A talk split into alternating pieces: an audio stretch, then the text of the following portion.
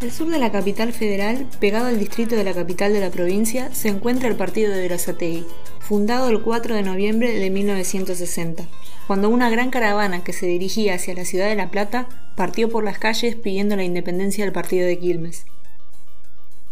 Verazategui cuenta con nueve localidades, su homónima, Villa España, Sobrigues, Ránela. Desde Ránela me vengo. Gutiérrez, Uxon, El Pato, Plátanos y Pereira. Una persona del conurbano en promedio tarda con suerte una hora y media de viaje si trabaja en Capital Federal, pero también si tiene que acudir a una casa de estudios, realizar un trámite o quizá visitar a viejos o nuevos amigos, producto de que todo se concentre en el mismo lugar. Una frase antiquísima reza. Dios está en todas partes, pero atiende en Capital Federal. Hasta 1989, si una persona de Verazategui quería acceder a educación universitaria, tenía pocas opciones, o estudiar en la Universidad de Buenos Aires o estudiar en la ciudad de La Plata, conteniendo en su haber una gran parte de su día viajando a un destino. Aunque la universidad más vieja del conurbano es la de Lomas de Zamora, fundada en 1972, siempre fue totalmente inaccesible para el sector sudeste. En el 89 se fundaron seis nuevas universidades nacionales, en las que se encuentra la Universidad Nacional de Quilmes y la Universidad Nacional de Lanús. En el 2009 se volvieron a crear otras cinco, entre ellas la de Avellaneda y la de Florencio Varela. ¿Cómo olvidar la frase ignorante del expresidente Mauricio Macri que decía ¿Qué es esto de universidades por todos lados? Tener la universidad al alcance de alguien que vive en el culo del mundo, como se dice en la jerga popular, implica mejorar su calidad de vida, acceso a trabajo u oficios calificados y le da un respiro a la comunidad de la cual muchos formamos parte. Entonces yo me pregunto, ¿qué es esto de creer que solo unos cuantos pocos accedan a algo que cambie el nivel de vida de mucha gente? Soy Mariana Silvestro y esto es Mujeres en Steam.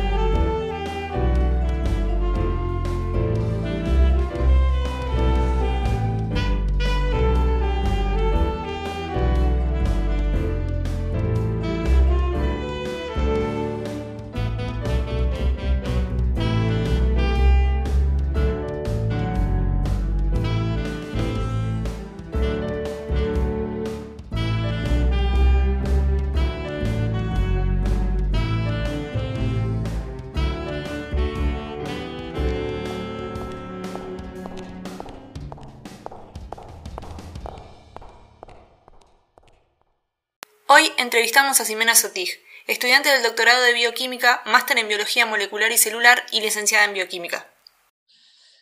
Bueno, ¿querés que intente volverme a poner los, los, em, las, las cosas para las orejas? Porque tengo un perro que se va a poner a ladrar seguramente y si no te va a salir el fondo. Primero, gracias por, por tu tiempo.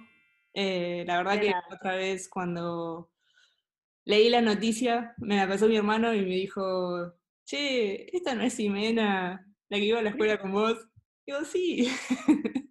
Así que bueno, nada, como estaba haciendo esto de, de Mujeres en Steam, eh, me, me gustó contactarte para, para poder escribir un poco acerca de ello.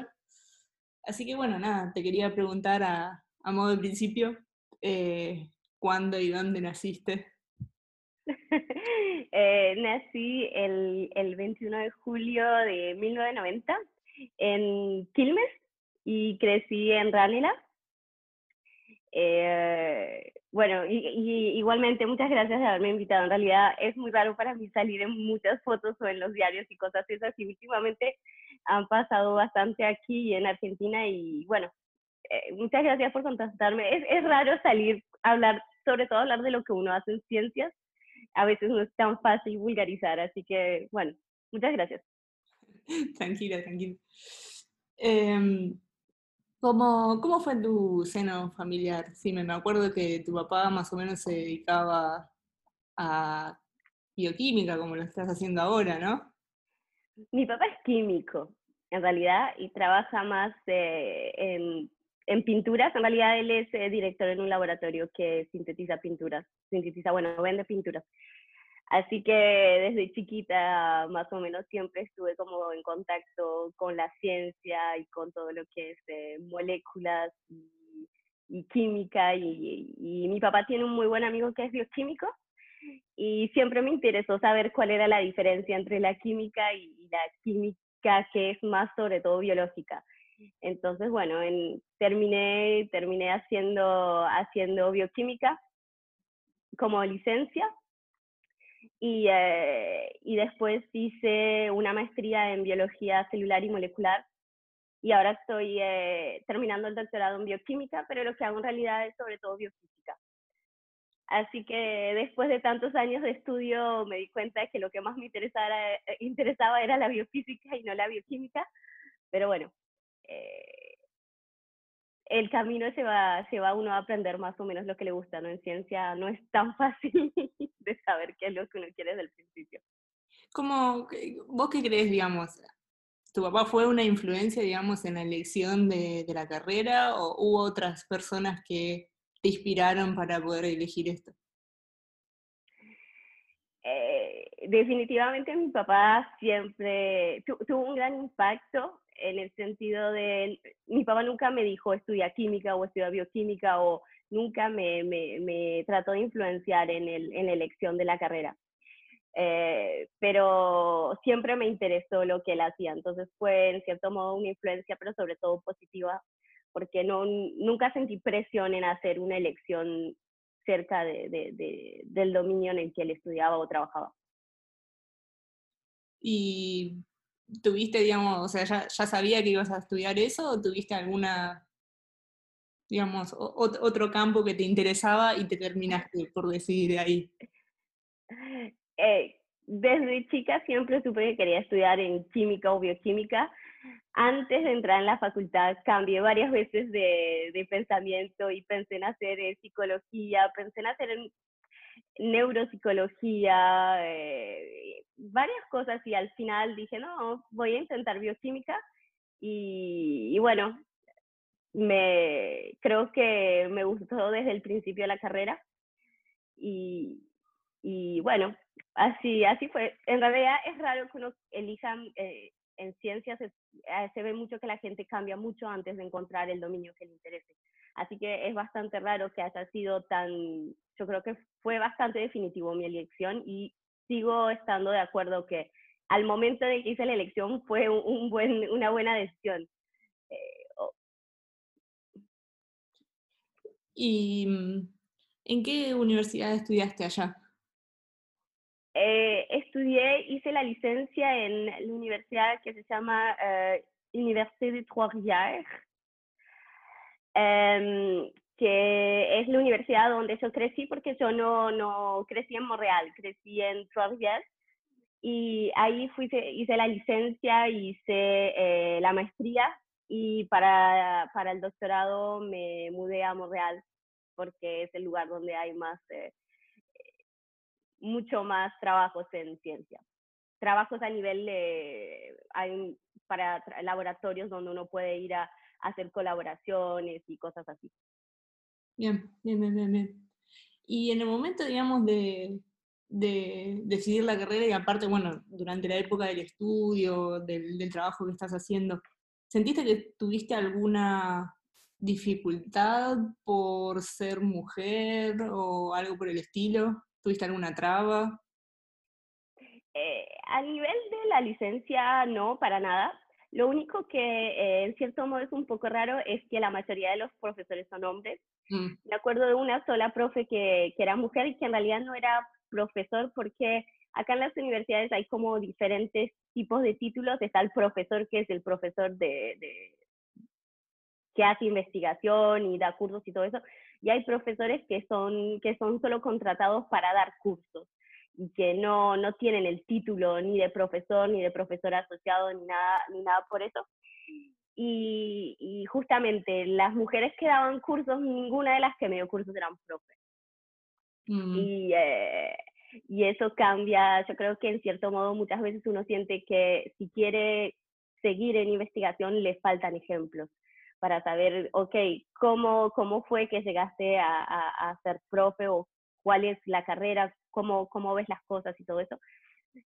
Fue sobre todo eso a nivel de la maestría. Eh, en realidad, bueno, mi profesor de maestría era un, era un hombre, la mayoría de los investigadores son hombres, y, em, pero, pero no sentí en cierto modo ninguna diferencia entre cómo trataba a las mujeres en el equipo o a los hombres, y eh, la persona que era em, eh, scientific stuff en el laboratorio era una mujer y entonces era súper, dentro de todos nos súper eh, igualitario. Y la más grande diferencia creo que la sentí en, el, en el doctorado, que mi ah. profe, mi director también es, es, es hombre, y los postdoctorados que están en el laboratorio son todos hombres, y que siempre hay una presión muy diferente entre las eh, diferentes cosas que hacen los hombres o las mujeres en el laboratorio. Las mujeres siempre las ponen en, como en cosas que son más de organización, eventos y cosas así, y los hombres hacen ciencia. Pasan, todos los rubros, pasan todos los rubros.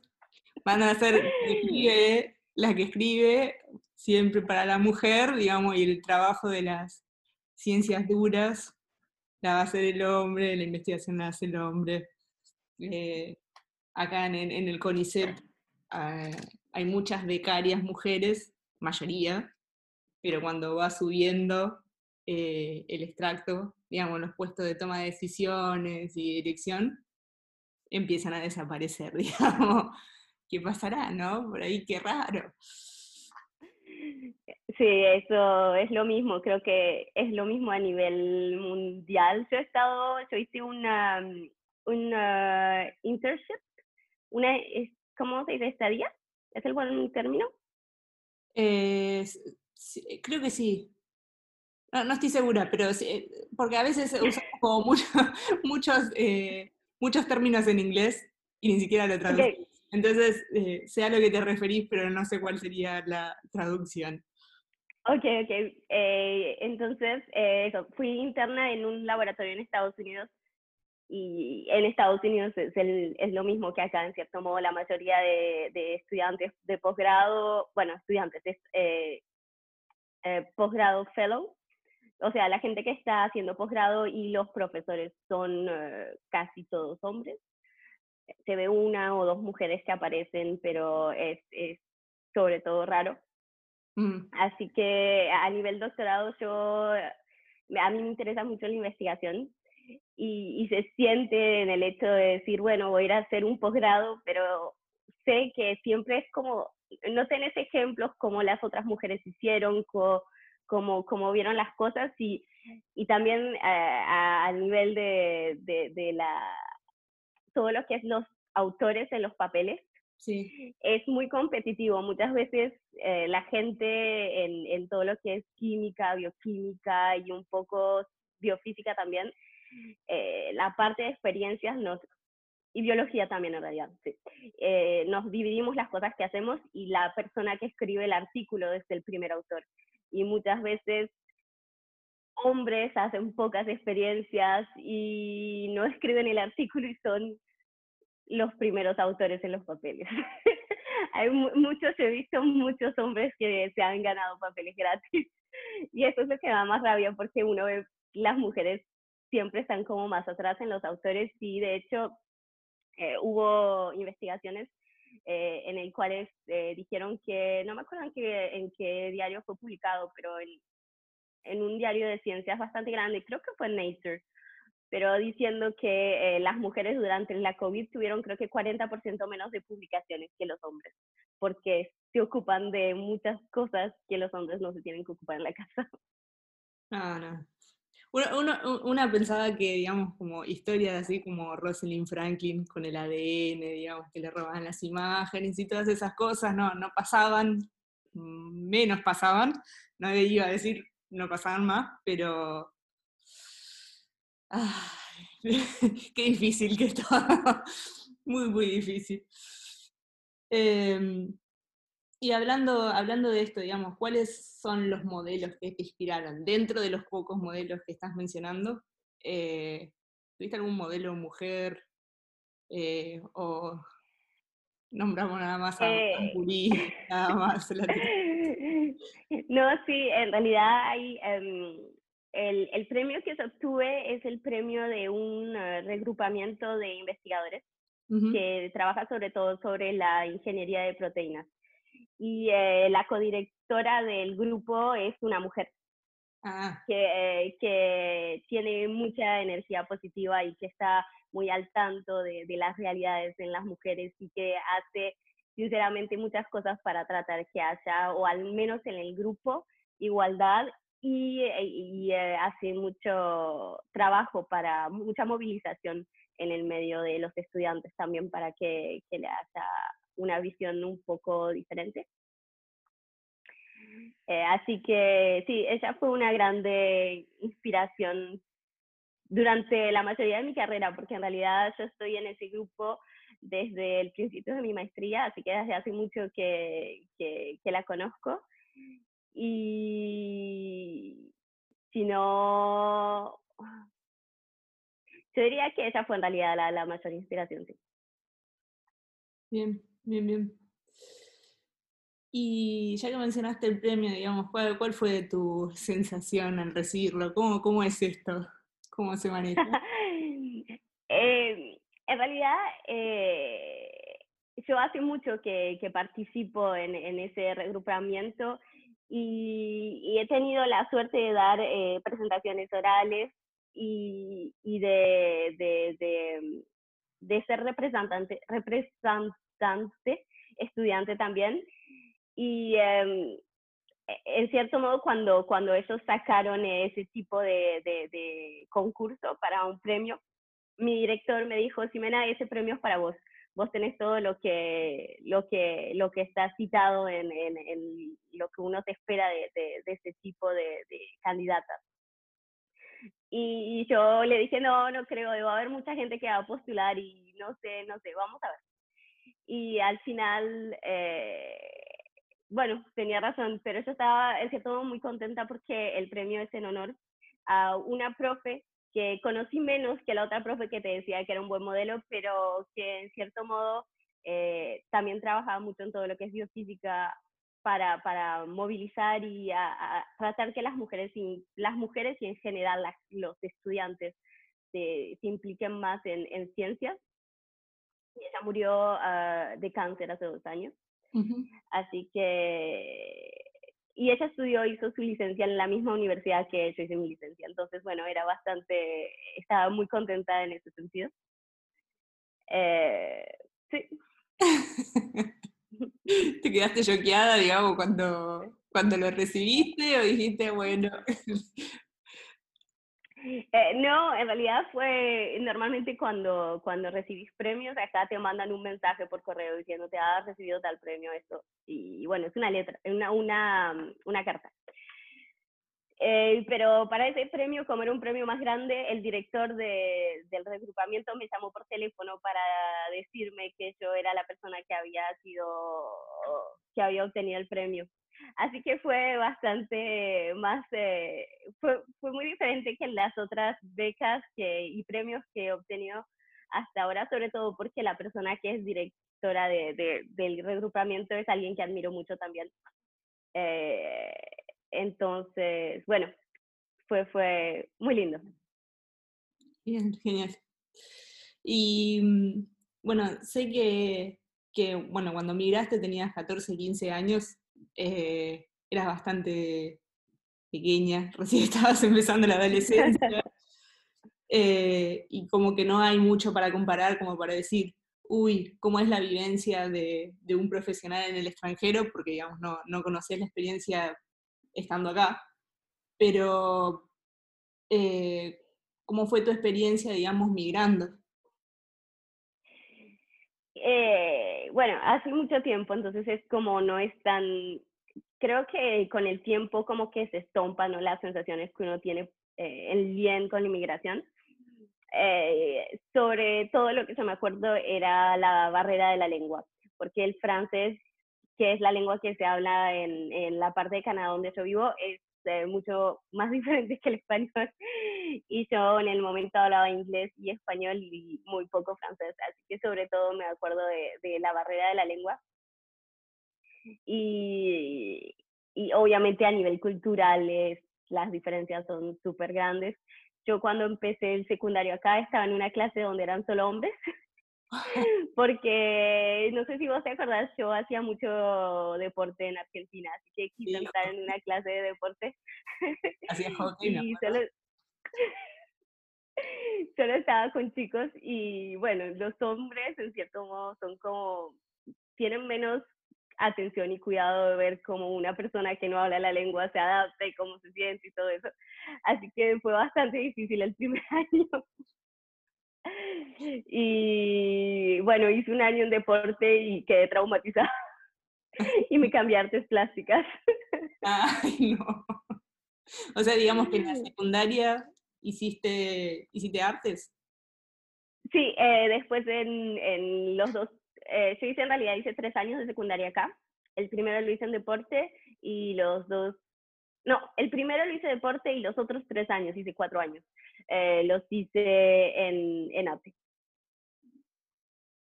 Yo también. el polimodal que estaba en esa época, en la escuela.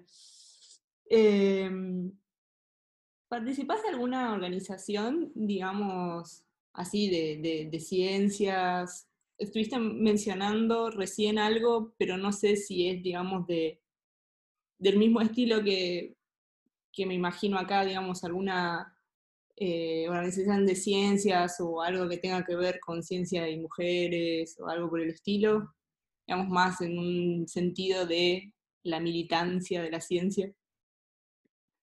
Eh, en realidad no he participado a muchos eventos, eh, este año organicé un evento en mi universidad que era para el Día de la Mujer, eh, el Día Internacional de los Derechos de la Mujer en realidad. Y em, eh, yo hice con una de mis, porque en realidad yo soy representante académico en ciencias de la universidad en la que estoy haciendo un doctorado. Entonces, con otra persona de la asociación nos, ocupamos de organizar como un panel para, para el día en dos partes, con conferencias de profes, mujeres que venían a hablar de su experiencia como mujeres y después como en discusiones este, entre diferentes personas que estaban desde la licencia hasta, hasta los ciclos superiores. Así que esa sería mi única experiencia que tengo en todo lo que es, eh, digamos, eh, ciencia, más sobre todo del lado de lo que es tocan las mujeres. Eh, tengo, conozco gente con la que he hablado varias veces que organizan em, eh, eventos de programación para mujeres, eh, bueno, una amiga que se ocupa de eso, así que he escuchado bastante hablar de, en ese sentido, pero nunca, le, nunca he ayudado a hacer la organización porque en programación no sé mucho, así que no me he metido mucho en nada de todo eso. Un poco, pero la verdad no mucho, así que no puedo ayudar. Eh, y, y si no, he participado en la organización de congresos de ciencia, pero de, o sea, que sean mixtos. Había un congreso de ciencias, en realidad biofísica, el Congreso de la Biofísica en Canadá. Mi director era organizador, así que eh, contribuye, contribuye bastante en la organización y organicé también una escuela de verano en biofísica eh, que era de, de, la provincia en mi universidad. Pero también era, no era exclusivo de que sea de mujeres o de hombres. Y esta es una pregunta difícil. ¿Cuál dirías que es tu mejor recuerdo de la profesión? Oh, pregunta difícil. Oh, mi mejor recuerdo de la profesión. Algo que, que te haya servido, algo que te haya dejado mucha, mucha enseñanza, algo que aplicaste. Te sin palabras. ¿sí? la verdad no, tengo, no tengo una, un recuerdo específico. Eh, te diría que lo que el mejor recuerdo que tengo es sobre la microscopía electrónica, eh, que es el dominio en el que me quiero especializar a nivel de posgrado. Así que te diría que es utilizar un microscopio enorme en la oscuridad. Y las veces eh, es, es bastante complejo utilizarlo y he pasado muchas tardes, noches perdida en el microscopio porque cuando no puedes ver lo que estás buscando, no tan solo la pieza está oscuridad, pero sino el microscopio también. Así que es un poco deprimente. Pero sí, eh, te diría que, que sería el nivel del microscopio.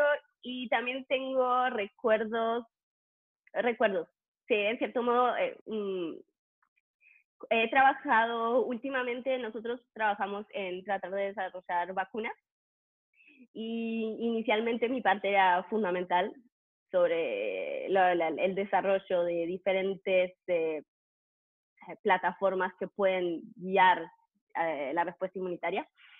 Eh, así que para, para terminar mi doctorado he hecho experiencias con animales y, eso es algo muy marcante, ¿no? Porque yo nunca he querido trabajar con animales.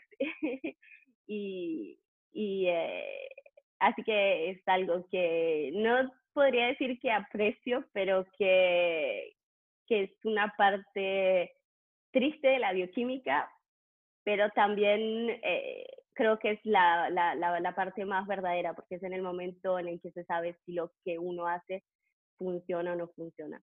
Así que es la, parte que, que, ninguno de nosotros queremos ver, pero que en algún momento llega.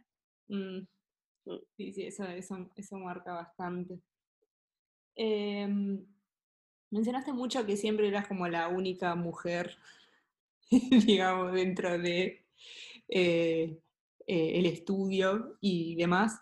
Si vos tuvieras que decirle algo a, a una chica que se quiere meter en, lo que es bioquímica, eh, o lo que es ciencias en general, ¿qué es lo que le dirías?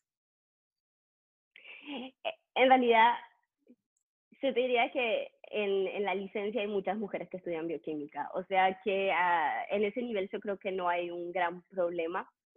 Así que yo, creo que la bioquímica tiene la linda parte que es capaz de hacer el bien entre la química que le da miedo a la mayoría de la gente y la biología que, que, que es algo que en general la gente tiene, aprecia más porque estamos más cerca de la biología. Así que yo creo que en ese lado la bioquímica tiene, tiene bastante poder para que haya muchas mujeres que sean interesadas en, en el estudio. Eh, diría que sobre todo es para todo lo que es la investigación eh, a nivel de maestría y doctorado, que hay menos mujeres y sobre todo postdoctorado que es donde empieza a haber solo hombres y en ese sentido, eh, ¿qué es lo que podría decirle a las mujeres? Eh, yo creo que el, mejor punto que puede cambiar tu decisión entre hacer un postdoctorado o no hacerlo es que la, la, la, la oportunidad que tenés de aprender en, en, haciendo investigación, de aprender constantemente haciendo investigación, es único y no se puede encontrar en ningún otro, en ningún otro dominio. Y que, que sí, muchas veces es difícil y se va muchas horas de trabajo constante y que muchas veces las situaciones no son iguales. Eh, pero el placer de, de, de ayudar a encontrar conocimientos siempre es enorme. Así que diría que, que las razones por las que empezaban a estudiar en bioquímica, que es muchas veces la fascinación sobre, sobre el bien entre la química y la biología, eh, son, son, están presentes hasta, hasta lo más tarde que estudié, yo creo que siempre. sí, sí. Bueno, llegamos a la última. Y la última también es una pregunta complicada porque nadie se la espera eh, cuando lo hago. Es eh, algo que te hubiese gustado que te pregunte y no te pregunté. ¿Algo Oh. del cual quieras decir algo que haya faltado en lo que te esté preguntando? ¿Que te parece importante mencionar? Eh, diría que sería algo circunstancial, porque la respuesta no sería la misma si la situación mundial sería otra. Mm, Eh, y que con todos los problemas de la COVID, eh, el acceso a hacer posgrados a nivel internacional ha sido modificado de una forma increíble. Y creo que, que sería, sí creo que vale la pena hoy, eh, en las circunstancias mundiales, de, de lanzarse a hacer eh, ciencias en investigación a nivel internacional, considerando no tan solo las dificultades a nivel de- del género, pero también de, de- de salud mundial, sobre todo que la mayoría de los posgrados se hacen en Estados Unidos, donde la situación no tan solo es grave a nivel de la COVID, pero sino también a nivel político. Eh, y que hay muchos eh, gente en posgrado que se han hecho echar del país. bastante. Sí, así que, así que creo que esa sería la pregunta, porque es la pregunta que me hago últimamente cada vez que me voy a acostar, si voy a hacer un posgrado o no. No sé cómo, cómo es la, la situación, digamos, en Canadá, pero acá estamos todos encerrados. Y todo lo que implique viajar o hacer algo fuera de la manzana 10 cuadras, es como, ya el 2020 está tirado a la basura. Eh, no, no, no sé, ya no me imagino, digamos, el momento en que salga y diga, hola, ¿cómo te va? Y me encuentro con una persona. Eh, para mí ya es el 2021, pero no sé cómo, cómo es en Canadá ahora. Eh, no, en Canadá ahora nosotros, todas las medidas de confinamiento han sido sacadas, aparte de la utilización de máscara a nivel eh, de todo lo que es al interior de los lugares públicos. Y obviamente se favoriza todo lo que es teletrabajo y todo lo que uno pueda, cuanto más pueda quedarse en su casa o comandar las cosas directamente a su casa y todo eso, porque el nivel de, de contagión acá está bastante bajo por el momento. Eh, lo que es bastante bueno en cierto modo, pero lo que hace también que no se puede salir de Canadá. Claro, no, no, sí, sin duda. Sí, así que sí, mis abuelos que están en Argentina me, me dan noticias seguido y parece que está bastante difícil y que no va a cambiar tan pronto la situación allá. Así que esperemos que, no diría esperemos que haya una vacuna porque no creo que vaya a haber una vacuna de acá varios meses o un año, pero que por lo menos sea más controlado y que, que haya más igualdad en el tratamiento de la gente que, que puede ser curado o no curado también a nivel mundial. Mm, mm, sí, es cierto. ¿Ustedes están trabajando, digamos, en cuanto a, a vacunas relacionadas con, con el COVID? Eh, nosotros trabajamos inicialmente sobre el influenza, la gripe H1, H1N1, Mm, y bueno, desde la COVID nos eh, empezamos a tener eh, trabajos sobre, sobre la COVID y eh, en realidad eh, para todo lo que es test sobre, sobre la COVID hay un solo laboratorio en Canadá que los puede hacer porque eh, es seguridad máxima. Así que nosotros hacemos la parte que no toca el virus y lo vamos a mandar al laboratorio para hacerlo eh, cuando la vacuna esté lista. Así que teóricamente tendría que ser en pocos meses, pero la, está muy, eh, muy a nivel muy prematurado como para que haya alguna esperanza en eso. Yo creo que los grupos que tienen cosas más avanzadas son Inglaterra y eh, China. Pero uh, siempre me da, me sigue dando el miedo de que muchas veces los científicos no miden exactamente las consecuencias y muchas veces uno dice sí funciona, pero es muy difícil saber los efectos secundarios a, largo término. Y a veces es como el riesgo entre la gente que muere ahora, la gente que puede morir o tener ciertos problemas de salud en, en varios años, así que, pero bueno, es difícil de evaluar. es muy, muy, muy complicado. Bueno, gracias por tu tiempo y por responderme estas preguntas de, esta locura que estoy haciendo. Así que... De nada.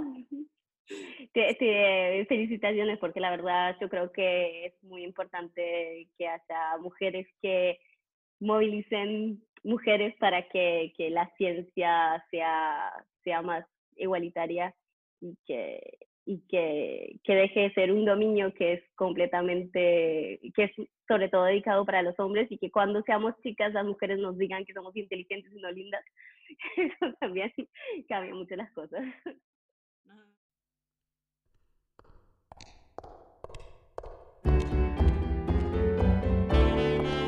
Mujeres en STEAM es un proyecto colectivo de la creación de Mariana Silvestro con apoyo de la comunidad Las de Sistemas. En ilustraciones, Mailén García. Redes y difusión, Virginia Barros y Luciana Dubiau. El tema musical es de Gabriela de Gregorio y en locución, Débora Arce. Podés seguir las notas completas en Medium, barra Mujeres en STEAM y barra Las de Sistemas.